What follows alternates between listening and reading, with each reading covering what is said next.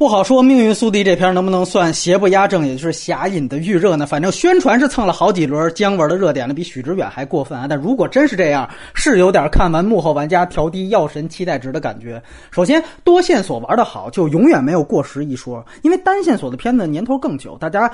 不会用过时去形容什么单线索叙事，甚至都不会关注叙事结构。但是，好像只要有导演玩多线索叙事，大家都会说这个早见过了。这个对导演来说确实不公平啊！所以，多线索本身或者选用什么叙事结构本身，这个没有问题。有问题的，咱们就说具体的剧本的完成度。这个片子别说宁浩、辛玉坤啊，可能剧本的完成度还没有我前年十佳里面说的那部《情况不妙》剧本完成度高。当然，《情况不妙》按年头算，其实比这个片子还要晚呢这是一五年的 First 的电影，啊，首先我觉得它挺大的一个问题是前半段你会感觉它的巧合感非常强，而这个结局直接给你一个编不下去的感觉。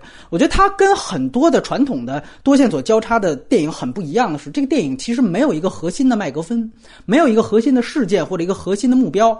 你看《疯狂的石头》，为什么你看它的完成度特别高？它其实所有的多线索的人物都冲着一个目标来，就是这块石头，有的想保护它，有的想抢。它对吧？所以说这个有一个核心麦格芬，有一个非常好的一个优势，就是它可以给予你这个片中很多的巧合性，一个很大的合理性。你比如说几个人物恰巧哎，在他们不知情、不知道对方身份的情况下，在那个旅店相会，那这个很合理啊，因为大家都是冲着这个石头来的，所以都会选择在这个石头展览的这个有利位置的这个。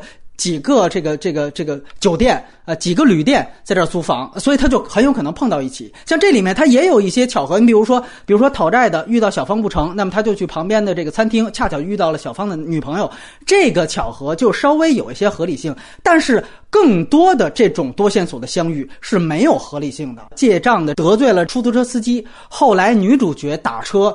就打到这个出租车司机的车，包括这个出租车司机看到了借债的人在那儿奔跑，这个也是强行来的啊。所以说这个片子它其实有很多的巧合感，包括给予人物的动机。由于你没有一个核心的任务，所以说很多。你比如说像女主角，为什么说她旁边的人没带钱，她就愿意主动的去给这个借账的人去付账啊？包括这个人付账之后，他坐过来了，女主角也心安理得的接受。啊，这个说句实话，都是没有一个人物动机的推动的。包括呢，由于它没有一个核心的麦格芬，其实这个电影在最后，我们说有的时候多线索叙事需要你统一一个使命感，或者如果是相对悲情的，不是喜剧的多线索交叉的话，它可能会有一个宿命感的存在。但这个片子，你看它叫《命运速递》，其实你就从这个名字听出来，它其实很抽象，命运。这个不是石头这样的一个很具象的东西，所以使得他最后多组人物在做平行剪辑的时候非常尴尬。你没有一个具体的核心，把这个人物全都拴在一块儿，这个使得所谓最后，哎，我。捡到你的钱包了，然后我跟你相遇了。这个东西其实并没有一个情绪的推进作用。你包括它这里面的核心事件，看似好像是女主角的男朋友，就是比较像王自健的那个，是吧？他好像是这个欠了债，然后另外一个人来要债。但实际上呢，这个片子它还设置了另外一个啊，推动这个男主角老板的这样的一个人，就是说他老板的女儿好像是被绑架了。那其实你构建的这个事件是和讨债的。这个事件没有关系的，你等于构建了两个事件，才勉强的把这多组人物给拴在一起。这个相比用一个事件就拴多线索的电影来说，这个是一个大减分。而即便是这样，我们退一步，你的这个结局走的也是非常非常仓促的。